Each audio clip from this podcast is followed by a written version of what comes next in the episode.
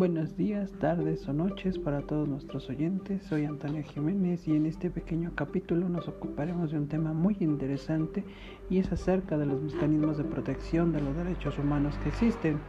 donde explicaremos el contenido de algunos de estos mecanismos. Aquí hay que precisar que existen dos tipos de mecanismos, los mecanismos convencionales y los extraconvencionales. Estos últimos son creados por las resoluciones de órganos surgidos de la Carta de las Naciones Unidas, mientras que los primeros son emanados directamente de un tratado internacional y estos son de los que nos ocuparemos en esta ocasión, que en algunas ocasiones nos encontraremos que, existirán dos sistemas, uno universal, que son los tratados o convenciones basados en la ONU, mientras que a la par existe un sistema de carácter regional o continental. Para el caso de México es el sistema interamericano que tiene similitud con los creados en otros continentes como Europa, África o regiones como los países árabes. En este sistema tiene su base en la OEA. Dichos sistemas no son contradictorios entre sí.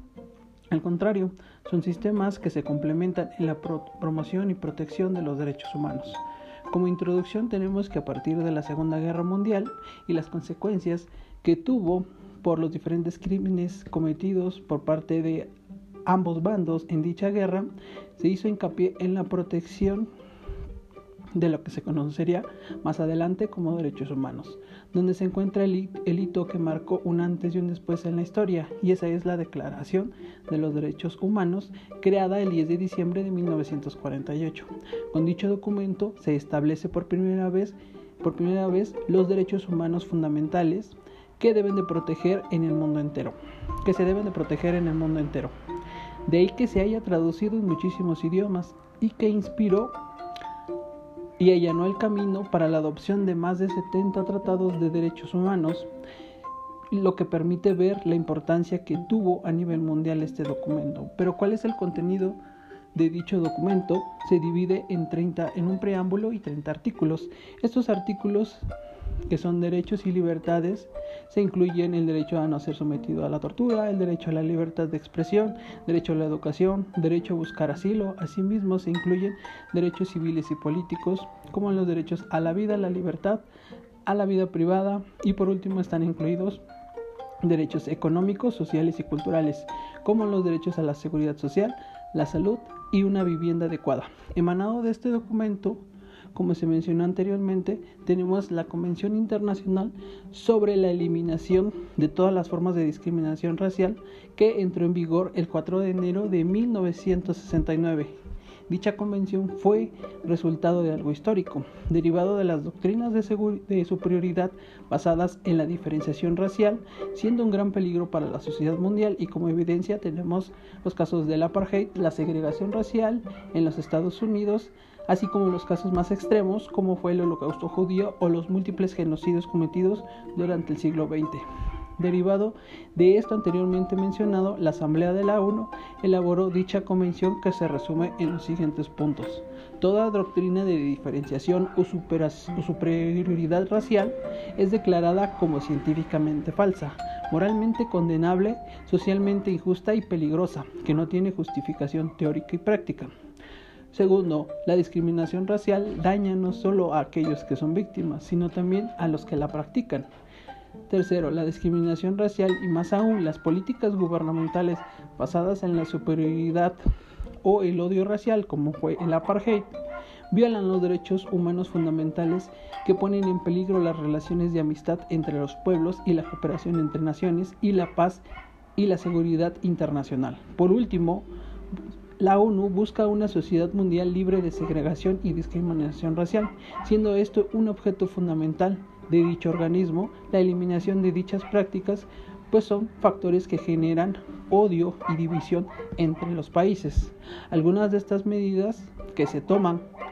con esta convención son la presentación de informes, procedimientos de alerta temprana o denuncias entre los estados, así como denuncias por parte de particulares o permitir el acceso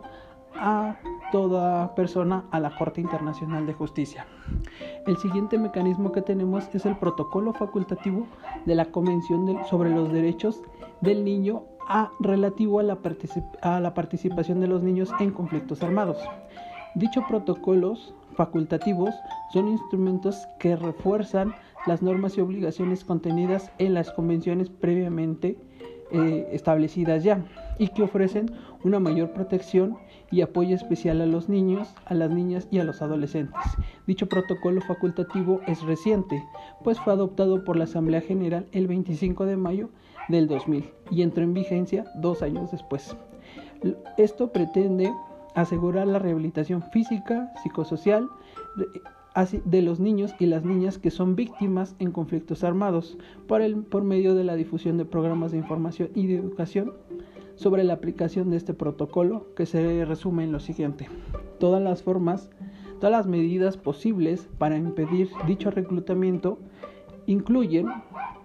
legislación para prohibir y penalizar el reclutamiento de niños menores de 18 años y su participación en hostilidades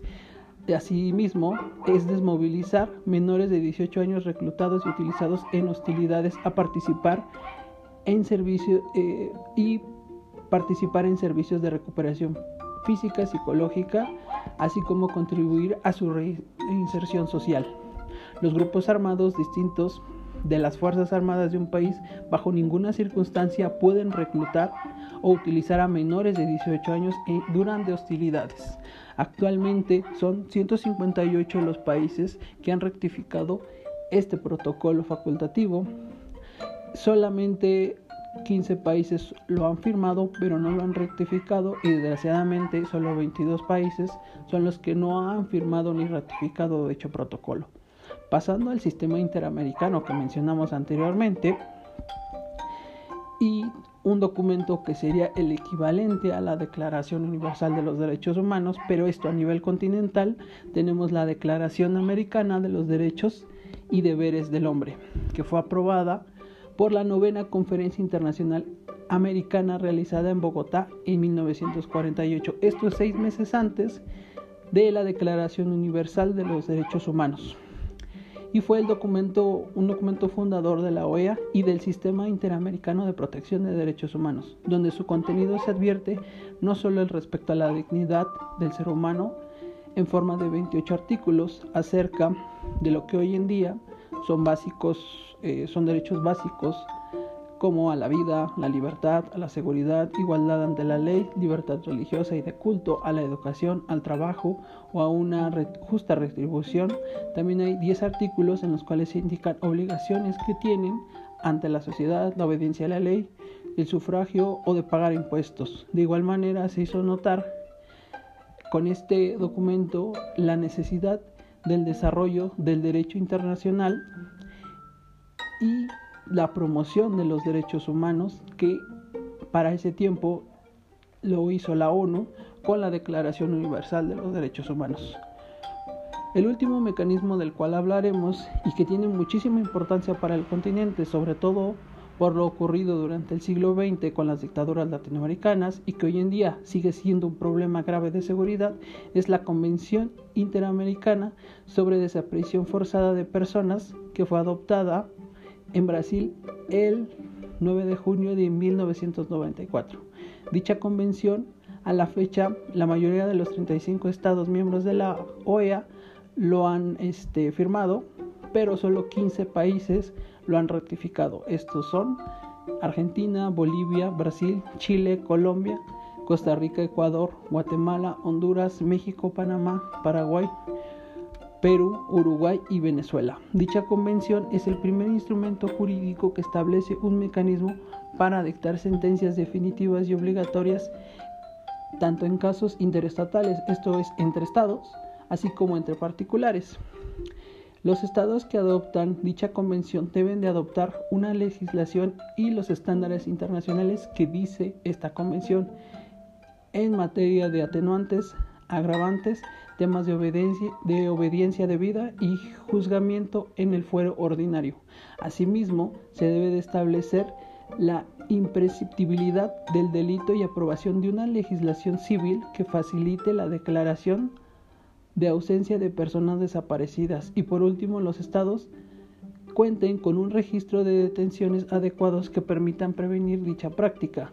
desde una parte estructural que es del estado y esto se lograría con el acceso pleno y oportuno a los archivos militares y policiales de los cuales hoy en día está muy limitado este acceso. Estos son algunos ejemplos de todos los mecanismos para la protección de los derechos humanos, tanto a nivel mundial como a nivel regional, de los cuales México forma parte, pero aún falta muchísimo trabajo por hacer en materia de derechos humanos. Para el caso de México tenemos desde los casos de Tlatelolco, la guerra sucia de los 70s y los 80s, y hasta casos más recientes como los casos de Ayotzinapa o los casos de feminicidio que siguen existiendo y que siguen estando presentes en la memoria de la sociedad de este país.